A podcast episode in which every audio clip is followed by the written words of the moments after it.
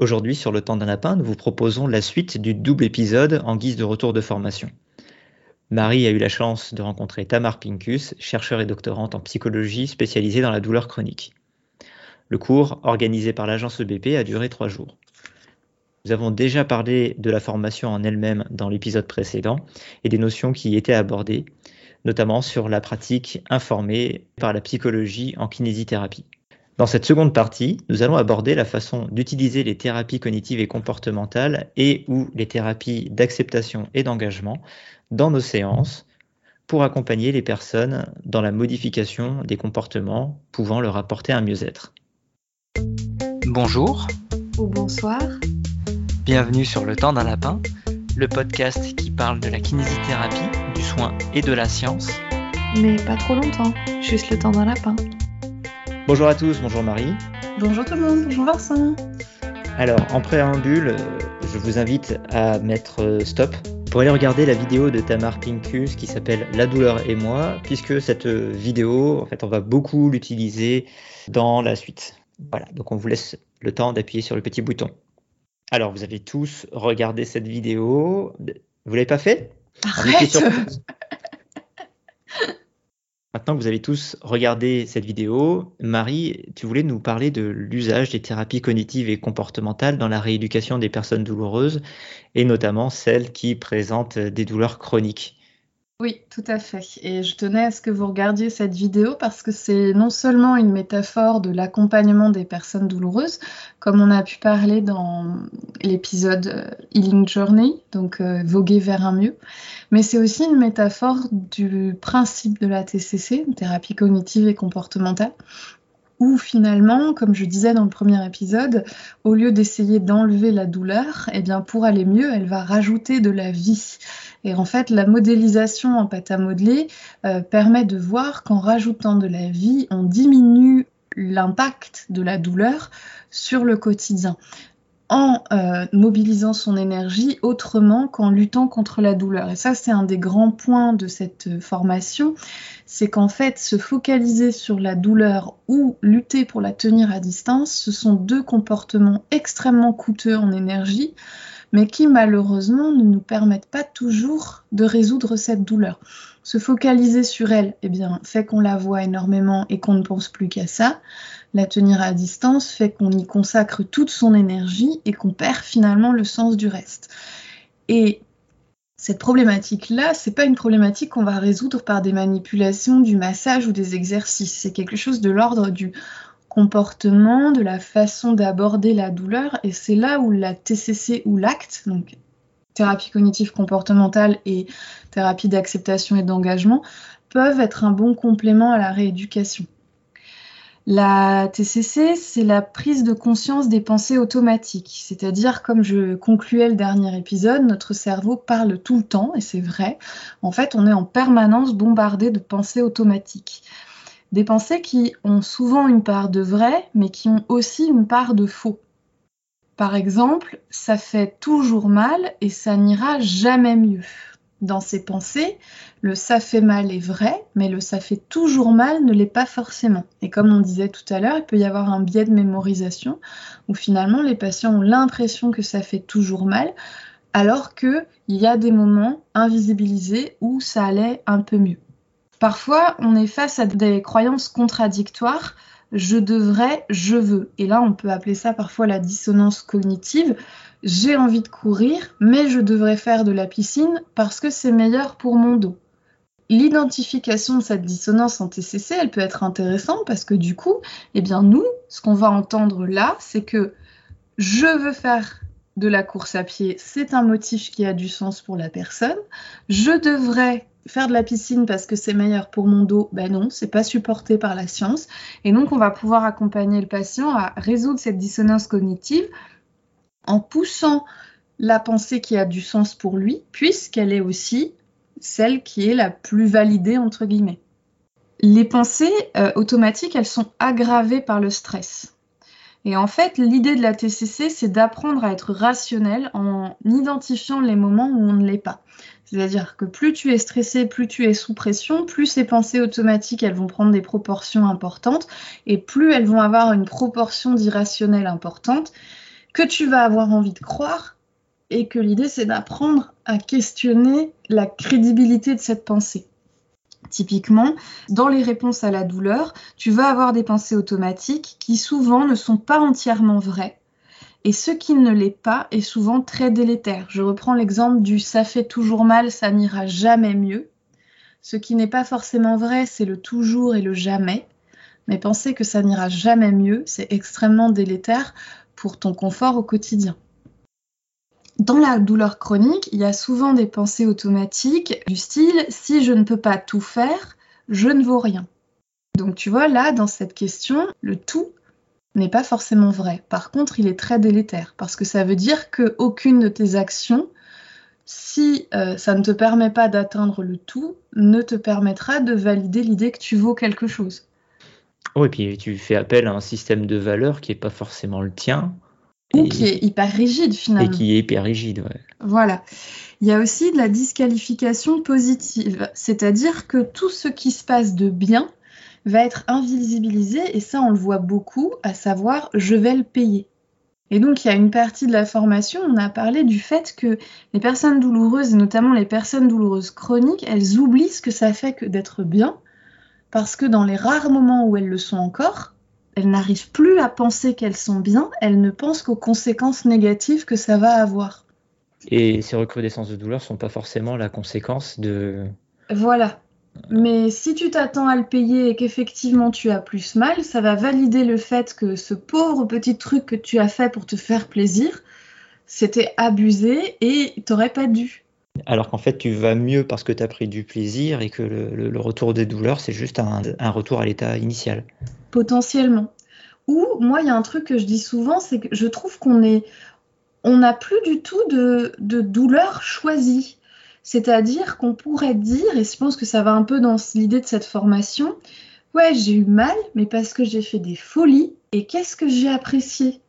Tu vois, on a souvent des gens qui reviennent au cabinet. J'ai fait une bêtise ce week-end. Je suis allée dans un parc d'attractions. Mais c'est pas une bêtise, c'est trop bien. Vous avez fait quelque chose qui vous plaît. Ouais, j'ai vachement mal. Ou en même temps, ça fait deux ans que vous êtes allongé la plupart du temps. Ça me surprend pas que vous ayez mal après avoir fait une sortie en parc d'attractions. Mais ce que c'est chouette que vous ayez pris du plaisir, tu vois. Et il y a ce côté toujours négatif de dire bah voilà, j'ai super mal, c'est que je peux plus rien faire. Bah non, en fait, tu fais un choix qui a du sens pour toi et tes valeurs, qui est un petit peu, euh, qui est une grosse marche par rapport à ta capacité à tolérer la charge précédente, donc qui va probablement entraîner potentiellement un peu de douleur, mais tu auras pris ton pied au moins. Là, je t'ai entendu, et c'est toi qui identifie euh, les, éléments positifs euh, dans, ce que le patient a fait. Est-ce que c'est quelque chose qui est recommandé ou est-ce qu'il vaut mieux que plus faire un, exercice dans lequel on va faire réaliser et verbaliser au patient lui-même que ces choses qu'il a identifiées comme étant négatives sont en fait positives? Ouais, l'idée de la TCC, c'est de les aider à se rappeler des moments où ils sont bien à penser à ce qu'ils font dans le sens de leurs valeurs finalement. Donc là, tu nous as montré en fait ce qu'il fallait pas faire. là, je vous ai montré le raccourci où moi j'aime bien parler, mais effectivement, si tu reprends des notions d'entretien motivationnel, l'idée ce serait de questionner la personne sur le plaisir qu'elle a eu à le faire. Et euh, d'essayer de faire émerger peut-être l'idée que cette douleur d'aujourd'hui ne veut pas dire je suis foutu, mais veut dire j'ai pris du plaisir à aller vers moi et euh, peut-être que plus je ferai ça et moins ces douleurs seront importantes. En fait, dans la vidéo, je trouve quand les patients la regardent, ceux qui sont moyennement avancés sur ce chemin-là, euh, ça leur fait mal parce qu'ils se disent ok, ça veut dire que j'aurai toujours mal. Puisque en fait, la couleur de la pâte à modeler, elle revient jamais vraiment comme avant. Et puis finalement, ceux avec qui on a beaucoup travaillé sur cette question-là, ça leur parle beaucoup parce qu'il y a plein de patients qui ont déjà fait ce chemin-là, qui se sont dit, bah tant pis en fait, quitte à avoir mal, moi j'ai envie de vivre des choses qui ont du sens pour moi. Tu as l'impression qu'il y a beaucoup de patients qui ont fait ce cheminement? Parce que j'ai plutôt le sentiment que on a maintenu énormément de patients dans dans l'espoir d'avoir une amélioration en leur disant bah tenez la rééducation ça va être la solution vous allez aller mieux puis la rééducation ne fonctionne pas. Et bah tenez on va faire euh, tel médicament va vous aider puis après ça va être on va faire une chirurgie et vous allez aller mieux et ça marche pas. Et il y a encore une succession avec potentiellement des, des thérapies alternatives qui vont venir euh, s'intercaler ou se succéder. Bah oui mais en même temps, du coup, moi, je travaille beaucoup plus dans cet axe-là que dans celui que tu viens de décrire, et où j'ai pas mal de mes patients qui ont fait ce chemin, et qui, je trouve, ce chemin euh, terrible et très positif. En fait, la vidéo, l'idée, c'est d'apprendre aux gens à sortir d'un système euh, où tout le monde leur vend la résolution de la douleur comme une solution, alors que la plupart des patients douloureux chroniques depuis longtemps savent que finalement, ils ont toujours ils ont essayé plein de trucs. Il y en a plein qui disent j'ai tout essayé, mais dans le j'ai tout essayé, il n'y a pas eu. Euh, ben, j'ai essayé de. Alors, vivre avec, j'aime pas, mais en fait, j'ai essayé de vivre, de rajouter de la vie, et je me suis rendu compte que quand je rajoute de la vie, je vois moins la douleur. Parce que ça, c'est pas des solutions qu'on propose, c'est pas des solutions entendables dans le modèle biomédical et c'est pas des solutions euh, toujours entendables par les patients. Et dans notre société où il faut être euh, disponible tout le temps, euh, efficace tout le temps, au top de ses performances. Exactement. On reviendra un jour en parlant de la douleur chronique qui est une construction sociale. Ah bah ça on en a parlé aussi en formation, mais je vous garde la surprise pour ceux qui vont y aller. Mais j'ai des patients euh, qui pourraient venir sur le lapin parler de ce chemin-là, des patientes. Autre point important, dans les croyances, euh, il y a vraiment quelque chose qui ne va pas, sinon je n'aurais pas si peur. En fait, euh, il y a quelque chose de l'ordre de ça ne peut que être vrai parce que je le ressens si fort. Alors, elle a pris l'exemple euh, de la personne qui pense être trompée. Si je suis terrorisée à l'idée qu'il me trompe, c'est que forcément il me trompe. Elle a pris aussi l'exemple d'être un fardeau. Si je ressens si fort l'impression d'être un fardeau, c'est que je suis un fardeau. Et tu vois, quand on parlait de pensée automatique, on peut faire un amalgame entre ce qu'on ressent et donner en fait une crédibilité à ce qu'on ressent parce qu'on le ressent très fort, et du coup, valider des croyances qui sont des croyances hyper limitantes. C'est déjà suffisamment compliqué de vivre avec une douleur chronique. Si c'est en plus pour penser que tu as un fardeau et que tu ne vaux rien, c'est un cauchemar. Ah oui, puis ça, intègre, en fait, c'est des comportements dévalorisants. Euh, oui. Qui, sont des signes de dépression, hein bah, Qui sont des signes d'alerte, en effet. Et ça, c'est très fréquent qu'on les rencontre. Là, si tu veux, j'ai un petit exemple sur la TCC pour voir un peu comment ça fonctionne. Pensée automatique, le travail aggrave ma douleur. Ça, c'est une pensée automatique que beaucoup de gens ont, qui ont l'impression que euh, quand ils travaillent, ils ont plus mal. Pourquoi pas? La croyance, euh, je devrais être capable de le supporter ou je ne devrais pas travailler. Dans les deux cas, tu as déjà un conflit entre le travail aggrave ma douleur, je devrais pouvoir le supporter ou je ne devrais pas travailler, ou tu es déjà dans quelque chose de dévalorisant. Sur une croyance fondamentale, si je ne peux pas subvenir aux besoins de ma famille, je suis inutile. Et je sais pas toi, mais moi je trouve que ça, c'est des choses qu'on rencontre énormément dans les problématiques de douleur associées au travail. Oh oui. L'idée de la TCC, c'est de faire émerger ça pour ensuite accompagner le patient dans des questions importantes du style à quel point est-ce que vous pensez que cette pensée est vraie? Alors, on peut déconstruire chacune. Le travail aggrave ma douleur, comme si je ne peux pas travailler, je suis inutile. Et ensuite, l'échange euh, devrait nous permettre d'arriver à, instaurer une nouvelle pensée, c'est-à-dire à questionner l'inutilité, pour arriver à créer une nouvelle pensée, genre je ne suis pas inutile, dans quelle mesure croyez-vous cette nouvelle pensée? Ou dans quelle mesure croyez-vous votre ancienne pensée maintenant? C'est pas euh, de corriger la pensée parce que c'est difficile, c'est de questionner la crédibilité qu'on lui donne. Et c'est un move que je trouve très intéressant parce qu'en fait, éviter de penser c'est très dur et ça marche pas. C'est comme l'exemple de l'éléphant rose. Si je veux que tu penses à un éléphant rose, la seule chose que j'ai à faire, c'est de te demander de ne pas y penser. Et euh, du coup, c'est d'accepter qu'il y a des pensées qui nous viennent qui sont pas totalement vraies et que ces pensées qui nous font du mal, eh bien peut-être qu'on peut questionner la crédibilité. À quel point vous sentez-vous inutile? Et c'est ça un peu le principe de la TCC qu'on essaye d'acquérir avec Tamar. Donc là, on a parlé de l'usage des thérapies cognitives et comportementales, donc les, TCC. On a déjà un peu parlé euh, de, l'autre versant, hein, de la thérapie d'acceptation et d'engagement, pour euh, laquelle euh, nous sommes tous les deux allés en, formation avec Benjamin Schoendorf. Est-ce que du coup, d'être allé voir Tamar Pincus, ça t'a apporté des éléments ou bien est-ce que ça a modifié ton point de vue sur les thérapies d'acceptation et d'engagement? Ah oui, carrément.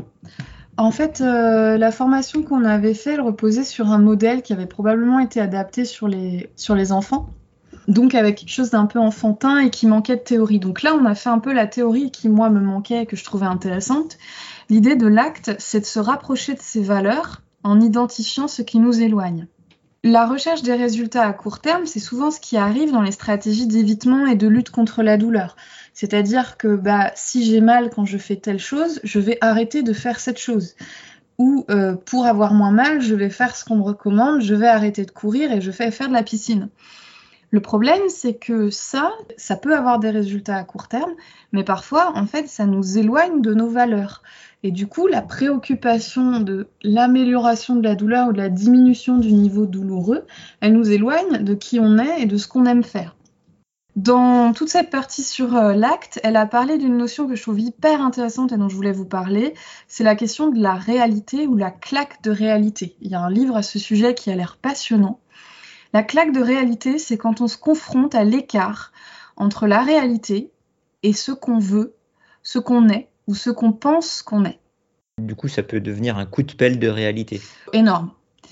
Et notre première réaction, c'est de réduire cet écart et donc, on va commencer à courir à la solution. Et ensuite, on va processer un peu les mêmes étapes que les étapes du deuil quand on va se rendre compte qu'on ne peut pas réduire cet écart comme on le voudrait. Et comme elle le dit, l'une des claques les plus violentes dans la vie, c'est la douleur qui disparaît pas. Et c'est l'idée qu'il va falloir que tu vives avec ou que ton corps te lâche.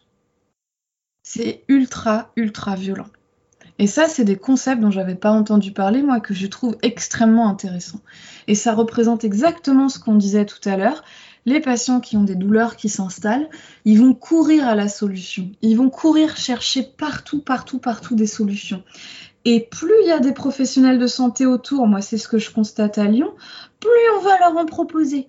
Et plus ce parcours il va être long avant que, comme il le décrivait dans l'épisode Voguer vers un mieux, ils se disent eux, en fait, merde. J'en ai marre de courir après des solutions parce que je suis épuisée en fait. Déjà, je gère la douleur, mais en plus, je cherche des solutions et elles sont toutes insatisfaisantes. Après, il y a quand même un, gros biais te concernant, hein, si tu parles des spécialistes de Lyon. Hein. oui. Après, on a parlé, et là vraiment, ça c'est un point très intéressant, sur les réponses qu'on donne aux patients qui viennent de se prendre une claque. Quelqu'un qui s'est pris une claque, il a besoin de compassion de la part des soignants, de la part de sa famille, de ses amis, de la part de lui-même. Il n'a pas besoin de proverbes. Il n'a pas besoin qu'on lui dise de penser positif. Les conseils et les solutions toutes faites, c'est vraiment, vraiment pas quelque chose dont les gens ont besoin et pas quelque chose d'aidant. Ça fait penser un peu aux au conseils non sollicités. En fait, euh, la, chose dont tu as besoin, c'est plus un câlin que qu'on te dise ce que tu dois faire. Exactement. Et l'idée de l'acte, c'est de ramener, d'essayer de revenir au présent et de modifier la relation à l'objet plus que l'objet lui-même. C'est-à-dire qu'en fait, on va modifier notre relation à la douleur plus que la douleur elle-même. Et ce faisant, eh bien, il y a moyen que ça modifie la douleur. Elle prenait un exemple que je voulais vous citer parce que c'est un peu plus clair. Euh, elle parlait de l'art l'art, c'est quelque chose qui nous permet de ressentir euh, soit des émotions négatives inutiles, quand tu vas voir quelque chose qui ne te plaît pas, mais qui nous permet aussi de ressentir des émotions qu'on a oubliées qu'on était capable de ressentir.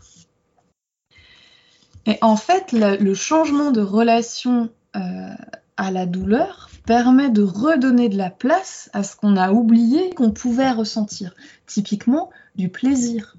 Parce que les personnes qui sont douloureuses, elles vont vite tomber dans un biais où elles ont l'impression de ne pas réussir à prendre du plaisir en présence de cette douleur. Et l'idée de l'acte, c'est de leur permettre de prendre du plaisir en présence de cette douleur, plutôt que d'essayer d'enlever la douleur avant de prendre du plaisir. Là, je reviens à des choses dont on a un peu parlé. L'idée, c'est que notre esprit parle toute la journée, tout le temps. Et ce qu'il dit, c'est pas toujours utile et c'est pas toujours vrai. Ça génère de la peur, de l'anxiété, du stress. Et en fait, ça capte notre attention et ça nous fait perdre notre temps. Et euh, là, ça parle d'une notion que moi je détestais avant de la comprendre à travers ce prisme, c'est l'histoire du lâcher prise. L'idée de l'acte, mais aussi des TCC, c'est de lâcher prise ou de laisser aller dans le sens de regarder ces pensées qui viennent, ce bruit de fond, et d'en questionner la crédibilité. C'est pas se laisser aller à être submergé par cette vague d'anxiété et de stress. Combattre les pensées, c'est pas utile, ça stoppe pas le flot. Et en fait, ça peut être plus utile de pas essayer de la changer, mais d'en changer le contexte. Essayer d'attraper cette pensée et de dire est-ce que cette pensée me mène à un chemin qui colle à mes valeurs? Si ma peur, c'est d'en faire plus et d'avoir mal au dos, est-ce que euh, le fait de suivre cette injonction au repos m'emmène vers mes valeurs? Moi, j'ai mal au dos depuis trois jours, ça me fait chier d'avoir mal, je préfère me poser, sauf que du coup, bah, je fous rien et je perds du temps. Donc, ça m'emmène pas vers mes valeurs finalement. Et c'est ça qui est intéressant, c'est l'idée de, ok, la douleur, elle est là, les pensées négatives, elles sont là, est-ce que je peux les poser à côté de moi Et est-ce que malgré tout, je peux avancer dans ce contexte Et surtout, est-ce que je peux alléger une partie du poids que je ressens sur mes épaules en questionnant la crédibilité de tout ça et en réussissant ce tour de force que de dire cette pensée qui vient toute la journée où je ne vaux rien si je ne peux pas travailler, bah merde, je la trouve pas vraie. Je vaux quelque chose. Alors pour finir, je, vais essayer de vous décrire, on vous la mettra sur le blog, euh, les idées du modèle ACT qui repose sur la flexibilité psychologique. Qu'est-ce qu'on essaye de faire avec l'acte On essaye de revenir vers l'instant présent, c'est-à-dire que notre patient qui est pris dans des pensées sur le passé ou l'avenir, on va essayer de le ramener en contact avec ici et maintenant on va travailler sur les valeurs. Je ne sais pas ce que je veux, ce qui compte pour moi. Je suis claire sur mes valeurs. Ça, typiquement, en kiné, c'est qu'est-ce que vous aimez comme activité physique Vous aimez la piscine? Bien, allez à la piscine. Vous aimez courir? On vous a dit de pas courir Je m'en fous, il n'y a pas de preuve, allez courir. on va travailler sur l'engagement. Je n'agis pas sur des choses qui me tiennent à cœur. Et on va ramener vers j'identifie les actions qui sont alignées avec les valeurs, mes valeurs, et je les fais. Typiquement, euh, en restant couché parce que j'ai mal au dos, je n'agis pas sur des choses qui me tiennent à cœur, je n'avance pas sur mes engagements pour le lapin, donc euh, je fous rien, eh ben, je vais identifier cette action, c'est important pour moi de faire le lapin, et je vais agir, la preuve. On va travailler sur le fait de devenir observateur de soi, c'est-à-dire de ne plus agir comme je suis le contenu de mes pensées, mais je remarque que je pense et que je ressens des pensées et des sentiments. Et ça, c'est important. Ça revient un peu à l'histoire de la tromperie. C'est pas parce que j'ai peur d'être trompée que je suis trompée. C'est je remarque que j'ai très peur d'être trompée. Ensuite, on va bosser sur la diffusion. Il y a un concept qu'on appelle la fusion cognitive quand on pense que ce qu'on pense, c'est la réalité. Les pensées sont des vérités littérales qui dictent ce que je suis et ce que je fais. Typiquement, je ne vaux rien si je ne travaille pas c'est de la fusion cognitive. On pense qu'on ne vaut rien, mais c'est pas la réalité. Et du coup, l'idée, c'est d'amener à l'idée que les pensées sont des événements passagers et des interprétations verbales de l'expérience. C'est une interprétation, ce n'est pas toujours vrai. Et enfin, je lutte constamment avec mes pensées et mes sentiments. Et on va bosser l'acceptation. C'est pas lâcher prise, c'est je suis prêt à avoir des pensées et des sentiments que je n'aime pas. Et ça, on peut aller un peu plus loin. Je suis prêt à avoir des sensations que je n'aime pas, typiquement la douleur, parce que mes valeurs, c'est ça, ce que j'ai envie de faire de mon temps, c'est ça, et etc. etc. Et ben nous voilà avec euh, plein de nouveaux outils, ou plutôt des, outils qu'on utilisait probablement déjà, certains qu'on utilisait certainement mal aussi, des, notions qui sont importantes dans le, dans le, soin et la prise en compte de, de l'intégralité de notre patient. Et effectivement, euh, d'être sur une prise en charge plutôt personne centrée. En tout cas, moi, ça parle à mes valeurs. et comme on l'a vu, être centré sur ses valeurs, c'est important. En tout cas, merci à tous de nous avoir écoutés. On espère que cet épisode vous a plu. N'hésitez pas à le commenter, à le partager, à en discuter avec vos, collègues, avec vos proches. Aussi, faites-nous des retours dessus. Et on vous dit à très bientôt. Sur le tour d'un lapin.